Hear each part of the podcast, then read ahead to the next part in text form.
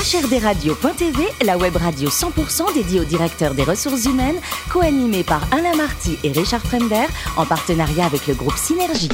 Bonjour à toutes et à tous, bienvenue à bord de HRDRadio.tv. Vous êtes plus de 12 000 directeurs des ressources humaines et dirigeants d'entreprise abonnés à nos podcasts. On vous remercie d'être toujours plus nombreux à nous écouter chaque semaine. Et bien sûr, vous pouvez réagir sur les réseaux sociaux, sur notre compte Twitter, euh, HRD Radio, Thierry Dubas TV à mes côtés pour co-animer cette émission? Sophie Sanchez, directrice générale du groupe Synergie. Bonjour Sophie. Bonjour Alain. Ainsi que Richard Fremder, rédacteur en chef adjoint de HRDRadio.tv. Bonjour Richard. Bonjour Alain. Aujourd'hui, on parle avec un leader mondial d'imagerie médicale. En effet, Alain, puisque nous recevons Petra Zalabac, qui est DRH de Gerbet. Bonjour Petra. Bonsoir. Alors, vous êtes né près de Prague, en République tchèque. Vous faites vos études à l'université de Reims. Vous êtes au départ destiné au droit, mais c'est vers les RH que vous vous dirigez suite à une discussion avec le DRH de chez Chanel, c'est ça? Exactement, euh, au moment d'un stage étudiant, enfin d'un stage d'auxiliaire d'été, euh, quand mes parents m'ont dit euh, maintenant il faut que tu apprennes la vraie vie et tu travailles pendant l'été. Donc en fin de effectivement de ma période, de mes deux mois sur une ligne de conditionnement et d'échange avec le DRH qui me dit clairement vous êtes plus fait pour travailler en RH que qu'en tant qu'avocat ou magistrat. Donc voilà comment commence mon histoire avec les ressources humaines. Et c'est le début de l'histoire d'amour. Donc après Chanel, changement de décor, vous allez chez Leclerc au moment du passage aux 35 heures. Euh, ça va être sympa la négo euh, dans ce monde-là, dans cet univers. Oui, le monde de la grande distribution, les leviers de motivation sont légèrement différents de ceux que l'on peut connaître chez Chanel.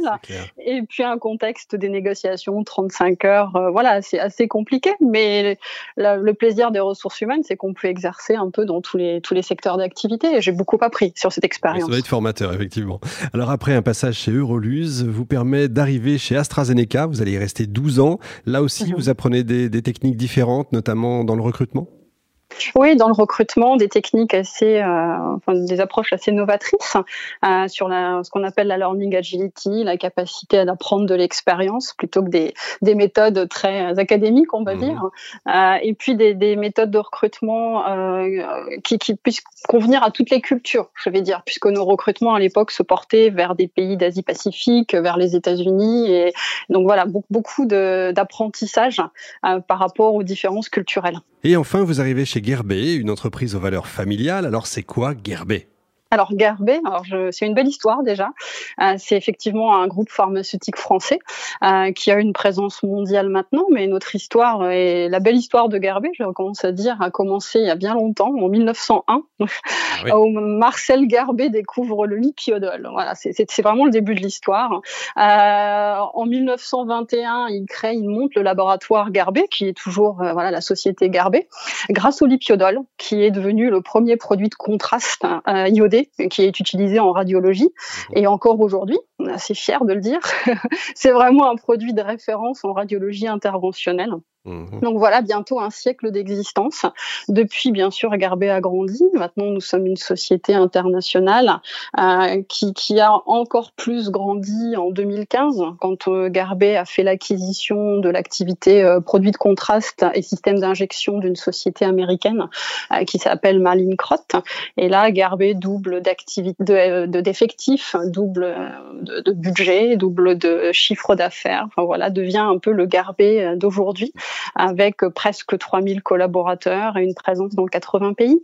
80 pays, 817 millions d'euros de chiffre d'affaires, c'était, c'était l'an passé? En 2019, En 2019. Donc là, les, perspectives pour, pour cette année, Petra, malgré les, conditions compliquées euh, c'est une année un peu atypique, je ne vais pas vous l'apprendre. Eh euh, je vais dire une année atypique dans un contexte déjà de transformation de l'industrie de la santé, des métiers de la santé, hein, qui avait commencé bien avant un contexte Covid, euh, avec, euh, je vais dire, une approche à demi-teinte.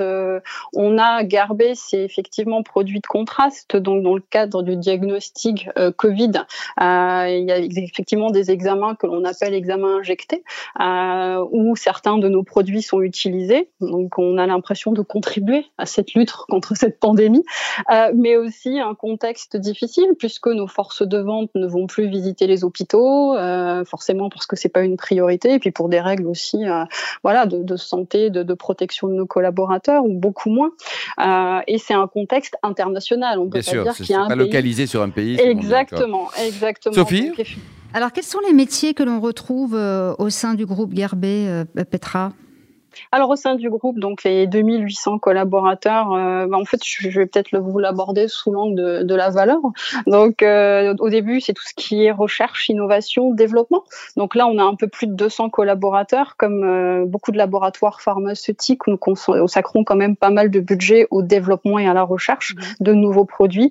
On se concentre vraiment sur les diagnostics de grandes pathologies, hein, tout ce qui est maladie cardiovasculaire, cancer, système nerveux central. Donc voilà, plus de 200 collaborateurs qui cherchent des nouvelles molécules, mais aussi euh, qui, qui s'orientent vers de l'acquisition externe, euh, des choses qui puissent se rapprocher de notre euh, de notre compétence. Euh, donc c'est tout ce qui est euh, appareils médicaux, c'est tout ce qui est microcathéter, etc. Mhm. Ensuite, effectivement, on a tous les métiers de, de la production, hein, euh, des usines, euh, tout ce qui est qualité, tout ce qui est supply, tout, tout ce qui permet que nos produits soient effectivement fabriqués euh, et envoyés à travers le monde. On a effectivement toutes les fonctions support, les fonctions support, mais sans lesquelles on peut pas faire grand-chose. Donc les affaires, bien sûr, qui sont là, les affaires médicales, les affaires réglementaires, la finance et bien sûr les ressources humaines. Ah oui, bien sûr. Alors qu'est-ce que le groupe A encore de familial dans sa, dans sa culture, car euh, on le disait, vos activités se répartissent sur 40 pays, vous êtes notamment euh, coté en bourse. Ouais, donc sur 80 pays effectivement. Euh, donc on est coté, ouais, ouais, nous sommes cotés en bourse effectivement, mais aujourd'hui la majorité du capital est toujours détenu par la famille Garbet euh, et la famille s'investit de par la gouvernance qui est mise en place à travers effectivement le conseil d'administration et les sous-comités euh, qui composent le conseil d'administration.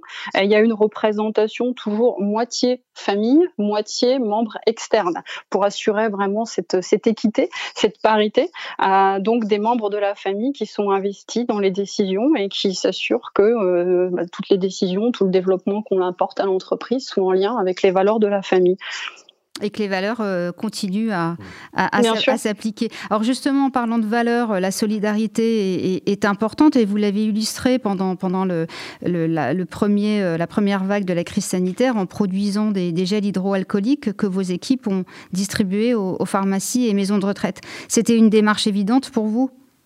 C'est une démarche qui s'est imposée. C'était pas forcément évident et très vite on s'est mis en ordre de marche comme tout le monde. Hein, décision euh, vers le 17 mars, euh, confinement et puis on a dû s'adapter. et très vite nos usines, je tiens à le souligner, ont vraiment continué à tourner très activement pendant tout le, tout le confinement, le premier confinement. Et très rapidement, nos collaborateurs du terrain nous ont dit, mais on entend parler partout de pénurie de gel hydroalcoolique, que certaines sociétés en fabriquent. Nous avons tout pour le faire. Donc, effectivement, avec notre pharmacien responsable, nos systèmes qualité, on s'est assuré que l'on puisse le faire. Et sous quelques jours, on a démarré cette activité de production et une fierté des collaborateurs, premièrement, de pouvoir le faire, mais aussi de pouvoir le distribuer, effectivement, aux maisons de retraite, aux pharmacies, aux hôpitaux, tout autour de nos usines. Euh, et donc voilà, ça a créé un, vraiment un élan de générosité qui était, euh, qui était très fort et super à vivre. c'est sûr. Et un de vos, de vos challenges en, qualité de, DRH est de prévoir et organiser les compétences par rapport au métier dont, dont aura besoin demain euh, Gerbet.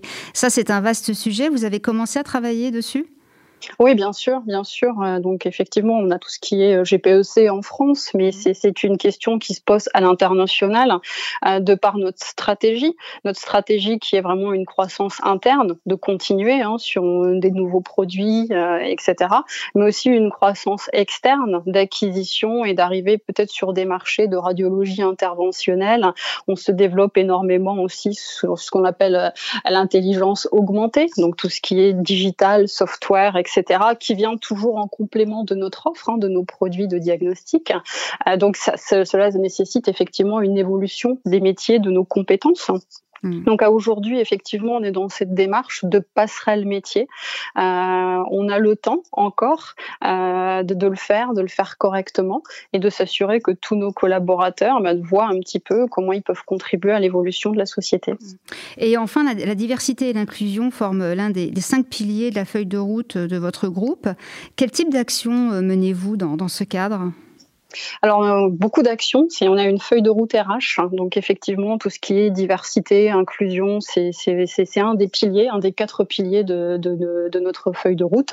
Euh, la diversité, que ce soit la place des femmes dans l'entreprise, où on a pris des engagements, et surtout sur des, des postes de, de senior leadership, comme on les appelle. Mais ce n'est pas que la diversité, effectivement, une femme, hein, c'est aussi la diversité. Euh, euh, on, on essaye de ne, recruter, de ne pas recruter que des personnes qui viennent de l'industrie pharmaceutique, mais aussi des aujourd'hui, enfin il y a quelques années, Garbet est une entreprise avec 80% de ses collaborateurs qui étaient en France et français. Maintenant, nous avons plus de 50% de nos collaborateurs qui sont hors de France. Donc mhm. c'est aussi ça notre diversité.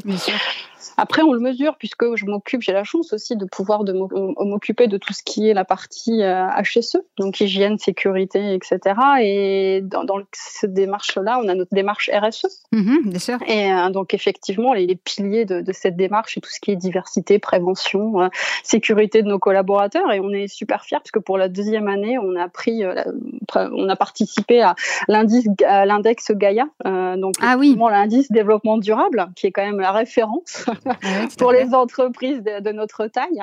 Et effectivement, en 2019, on a réussi à obtenir la 14e place pour le, dans le classement des, des sociétés de. Sur combien Sur combien Alors, il y a deux classements. Le, premier, c'est vraiment les, entre, les PME ETI, euh, 230 PME ah, ETI de notre classe, donc 14e. Et on a fini 12e euh, dans la catégorie des entreprises avec un chiffre d'affaires supérieur à 500 millions d'euros. Ça va dans le bon sens, là. 11e, 10e, 9e. Félicitations. le, télétravail, vous en pensez quoi? Il y a des limites au télétravail? Comment vous le vivez? C'est la question du jour. Euh, donc effectivement, nous, avions déjà, nous pratiquions déjà le télétravail. Hein. Nous avions une politique de télétravail euh, qui varie bien entendu selon les pays, selon les maturités, les pratiques et surtout les métiers. Mais nous avions plus ou moins une politique de télétravail déjà en place. Contexte Covid, euh, on a on est plutôt passé sur un télétravail subi, euh, étendu, euh, extrême. Euh, tout doucement, on essaye de reconnecter les personnes, surtout les équipes. nous sommes en discussion actuellement pour étendre le télétravail parce que ce qui nous semblait impossible est devenu possible. donc, ce sont des discussions que l'on a actuellement en cours au niveau du groupe pour être un petit peu plus souple de, sur cette approche télétravail. Mmh. je pense qu'on peut aller un petit peu plus loin que ce que l'on pensait. Et beaucoup de personnes, et à tout niveau de l'entreprise, hein, sans, citer d'exemple, même à des niveaux très élevés de l'entreprise, étaient plutôt réfractaires et, se sont rendus compte que ça marche très bien. Oui, indépendamment de l'avoir l'obligation parfois de le faire, ça marche très bien tout seul, quoi, on va dire. Quoi. Petra, dites-nous, la côté cuisine, il paraît que vous êtes la championne du monde de la préparation des lasagnes. Alors, vous êtes quoi d'origine? Vous êtes tchèque ou italienne? Euh, tchèque euh, à la base, mais je que j'ai souvent de la mama italienne. Euh, ce sont mes enfants qui, qui m'ont élu la reine des lasagnes. Donc, euh, Bravo, enfin un titre, alors, de 12e, 13e position, reine des lasagnes. Et alors côté vin, vous êtes basé en, Champagne, hein. les, champagnes, vous les aimez, et avec un, un petit peu matérisé, c'est ça?